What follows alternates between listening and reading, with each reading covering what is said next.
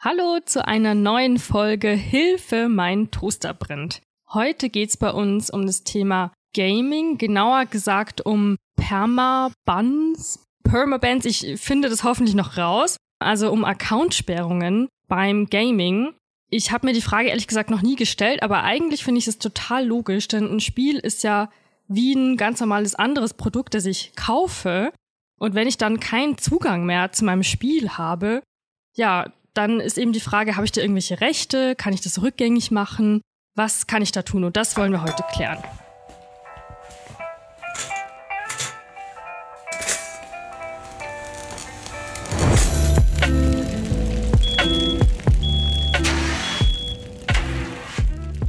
Wie immer ist natürlich der Jonas mit dabei. Und wir haben heute auch noch einen Gast eingeladen, der Alex. Hallo Alex. Hi Nina.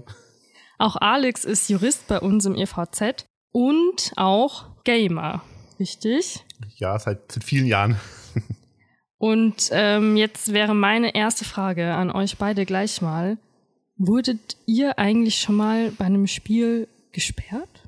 Bisher nicht, nee, tatsächlich. Ich bisher auch noch nicht. Wir sind aufrichtige Zocker. Das sowieso.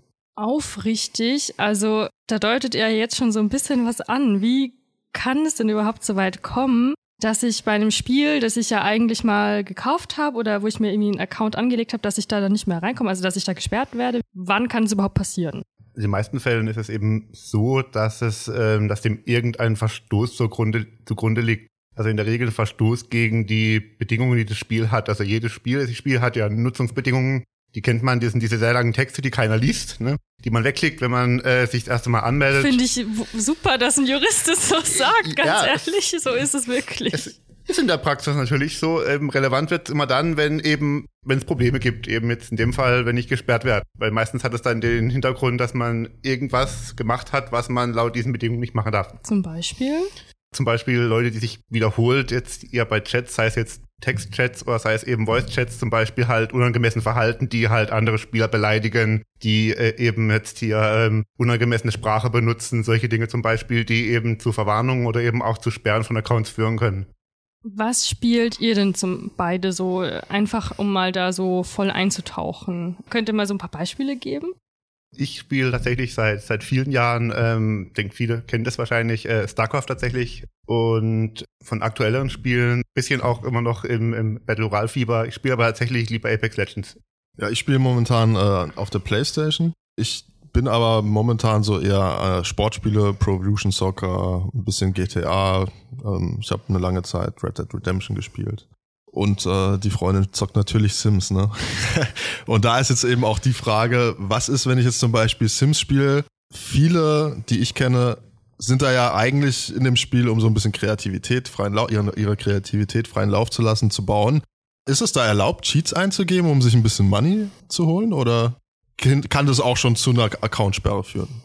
Ja, da muss man ein bisschen differenzieren. Also das klassische Cheaten, das man kennt, sind Dinge, die im Programm schon angelegt sind. Sims ist ein Beispiel dafür, wo das Spiel selbst einfach schon gewisse Befehle hat, mit denen man sich Vorteile verschaffen kann. Das ist in der Regel unproblematisch, einfach deswegen, weil das quasi sozusagen ja auch von den Programmierern selbst im Programm schon enthalten ist und in der Regel eben auch nur Spiele, die man eben alleine spielt, wirklich beinhalten. Was anderes ist eben, um jetzt mal auf das Beispiel hier Red Redemption zu kommen, wenn ich wirklich mir im Multiplayer Spielen eben Vorteile verschaffe, in der Regel auch indem ich externe Programme benutze. Das ist dann was, was eben nicht mehr erlaubt ist.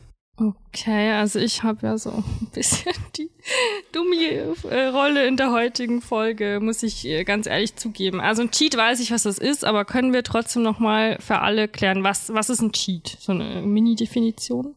Das Klassische, was man kennt, ist, man gibt irgendeinen, man gibt irgendein Wort ein, irgendeine Tastenabfolge, die vielleicht ein bisschen die älteren Spieler kennen, zum Beispiel vielleicht noch den Konami-Code. Das sind Dinge, die im Programm selbst angelegt sind. Das heißt, die Programmierer selbst haben es eingebaut, teilweise auch zu Testzwecken, teilweise eben auch um Spielern, die jetzt eben, wie es bei Sims eher kreativ sind oder kreativ sein wollen, einfach das zu ermöglichen. Das ist, wie gesagt, in der Regel unproblematisch, weil es eben im Spiel angelegt ist und eben nur Spiele betrifft, die ich alleine spiele.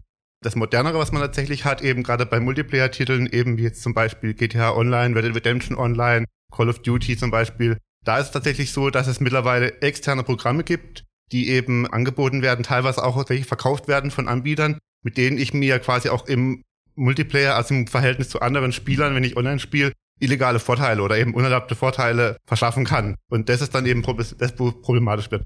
Weil dann nicht mehr mein, äh, meine Fähigkeiten als Spieler zählen, sondern weil ich das eben, mir, genau wie du sagst, mir einen Vorteil verschafft habe. Okay, wenn ich jetzt das, äh, wenn ich cheate, bin ich dann sofort gesperrt? Äh, ist dann mein Account sofort gesperrt oder wie läuft das dann?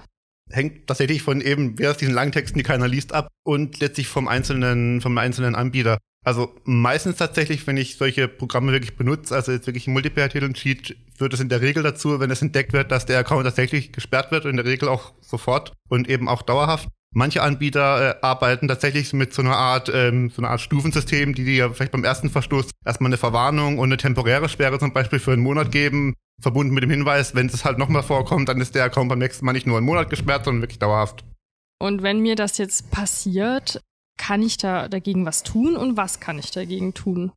Man sollte einfach natürlich nicht auf solche Programme zugreifen. Das ist jetzt mal das eine. Was es natürlich auch immer wieder geben kann, ist, dass es mal zu Fehlern kommt, zum Beispiel, weil die Anbieter ihrerseits automatische Software einsetzen, die solche Dinge erkennen soll und die eben auch fehlerhaft sein kann tatsächlich. Und teilweise auch mal dann Accounts gesperrt werden, die vielleicht zu Unrecht gesperrt werden. Wir haben ja viele Anbieter, auch oder Spieleentwickler oder Publisher, die auch aus Europa kommen.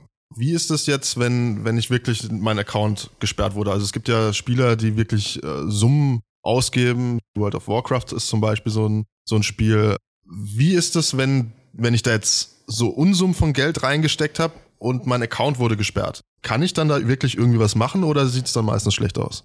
Man kann natürlich was machen. Also der erste Schritt ist sowieso immer erstmal sich ans Unternehmen zu wenden, also an den Support, den das Unternehmen anbietet und eben zumindest mal eine Erklärung verlangt, warum man überhaupt gesperrt worden ist. Denn oftmals ist es so, man kriegt diese Sperre, man wird informiert, der Account ist gesperrt worden und weiß in den meisten Fällen erstmal nicht, warum denn genau. Wir betonen das ja immer ganz gerne mit den anderen EU-Ländern, weil wir im EVZ sind eben drauf spezialisiert. Wir helfen dir, wenn du ein Problem hast mit einem Unternehmen, das in einem anderen EU-Land sitzt. So, den Fall bei einer Accountsperre könnte das ja genauso sein. Kann man sich dann auch an uns wenden, Alex, und können wir da helfen? Man kann sich natürlich an uns wenden und wir werden dann auch tätig und äh, versuchen natürlich dann Lösungen zu finden mit dem Unternehmen, können dann die Unternehmen anschreiben oder auch Ansprechpartner in den Unternehmen und zum äh, eben auf den ersten Schritt mal zu versuchen, eben eine, wie gesagt, eine Erklärung zu bekommen, was ist der Hintergrund, was ist der genaue Hintergrund, was wird dem Spieler detailliert vorgeworfen und dann kann man eben auch, wenn man weiß, was der Vorwurf wirklich auch ist, also der konkrete Vorwurf, dann kann man auch eben dann sich das anschauen und sagen, okay, wie kann man dann dagegen vorgehen? Kann man dagegen vorgehen und kann man diese Vorwürfe auch entkräften dann? Aber wenn die äh, Accountsperre jetzt total ähm, berechtigt ist, also dann können wahrscheinlich wir auch nicht mehr viel machen, oder? Ja, das bringt uns wieder zu unserem Anfang zurück. Man sollte eben ein aufrichtiger Spieler sein und eben nicht auf solche Programme zurückgreifen. Insbesondere auch, das muss man natürlich auf der anderen Seite auch sehen, auch aus jetzt meiner Erfahrung, auch eben im Umgang dann mit Unternehmen, die natürlich auch Möglichkeiten haben, das zu kontrollieren, das auch nachzuverfolgen und eben auch, wenn jetzt zum Beispiel ein Account auffällig ist oder wenn der gemeldet wird, dann eben auch zu prüfen, was ist da tatsächlich abgelaufen. Das heißt, man kann vieles einfach auch dann danach vollziehen. Kannst du uns anhand von einem Beispiel mal erklären, wie das ungefähr aussieht? Wir hatten vorhin mal äh, vor, der, vor der Folge mal kurz drüber gesprochen. Du hattest einen Fall letztens. Da wurde eben einem Spieler vorgeworfen, dass er gecheatet hat. Wie kann man sich das vorstellen? Was genau können die Unternehmen denn da rausziehen? In dem Fall war es tatsächlich so, dass ich eben einen Kontakt hatte mit dem Unternehmen, auch als Ansprechpartner auch im Unternehmen. Und das Unternehmen konnte dann tatsächlich zum Beispiel darlegen, dass eben dieses Nutzungsverhalten so ein Muster aufweist, das eben nicht zu einer natürlichen Person passt. Beispiel hier wäre eben, du hast mal World of Warcraft erwähnt, das wären solche Programme, die eben bestimmte Handlungen immer wieder ausführen, dass sie zum Beispiel eben Rohstoffe farmen, Gold farmen etc. Und da gibt es eben Verhaltensmuster, die einfach halt darauf hindeuten, dass es kein Mensch mehr ist. Also jemand, der zum Beispiel fünf Tage die Woche, 24 Stunden lang äh, an einer Stelle steht und irgendwie Ressourcen abbaut. Da wird halt mal klar, dass es letztlich ein Programm sein muss und kein normaler Mensch mehr, weil eben ein Mensch muss mal schlafen, er muss mal essen, er muss mal aufs Klo. Und das sind einfach Dinge zum Beispiel jetzt, wo man dann auch als Unternehmen nachvollziehen kann, okay, da muss irgendeine Software dahinter stehen.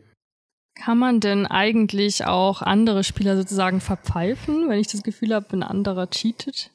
In den meisten Spielen schon. Also viele Spiele haben ein Meldesystem in irgendeiner Form, wo man eben dann andere Spieler auch melden kann, wenn man das Gefühl hat, zum Beispiel derjenige benutzt jetzt hier unerlaubte Software, eben er sieht mich in einem Shooter zum Beispiel durch Wände oder eben er hat in einem Rollenspiel auffällig viele Ressourcen. Oder eben auch, wenn ich jetzt Spieler habe, zum Beispiel, wir hatten es ja vorher davon, die jetzt hier ähm, andere Spieler im Chat beleidigen, Auch das kann man in der Regel dann melden tatsächlich und was dann auch bei wiederholten Meldungen mal zu einer Überprüfung durch das Unternehmen man führt. Ja, du hast es gesagt, wir hatten es jetzt schon mit Accountsperren und ähm, wenn man eben viel Geld ausgegeben hat, dass das Geld halt futsch ist. Man sollte sich deswegen auch immer im Klaren sein, wenn man Geld ausgibt und ein Unternehmen irgendwann Spielservice einstellt, die Server einstellt und man nicht mehr spielen kann, dann ist das Geld natürlich futsch, das ist weg. Darüber muss man sich einfach im Klaren sein, dass wenn man Online-Spiele zockt, dass die je nachdem, wie gefragt sie noch sind oder ob es da dann ein neues Spiel gibt, ähm, wie lange eben so Server aufrecht gehalten werden. Deswegen immer überlegen, ist es mir das wirklich wert, so viel Geld auszugeben, bevor man dann Hunderte oder Tausende von Euro, so Fälle haben wir leider auch, ausgibt und dann am Ende nichts mehr davon hat. In diesem Sinne, vielen Dank an euch zwei, an Nina und an Alex. Schön, dass du dabei gewesen bist. Ja, danke, danke. Wenn dir die Folge gefallen hat, dann freuen wir uns natürlich immer über eine positive Bewertung bei Apple Podcasts oder auf YouTube. Und wir packen natürlich auch alles, was wir heute wieder gesagt haben, in die Show Notes. Ansonsten, wenn du jemanden hast, der vielleicht schon mal von einer Accountsperre betroffen war oder wenn du selbst von einer Accountsperre betroffen warst, dann schreib uns gerne an podcast.evz.de. Und in der nächsten Folge geht's um das Thema Schlichtung. Was ist Schlichtung und was ist der Unterschied zwischen Verbraucherschutz und Schlichtung? Wenn dich das interessiert, dann gerne wieder nächste Woche einschalten und bis dahin. Tschüss.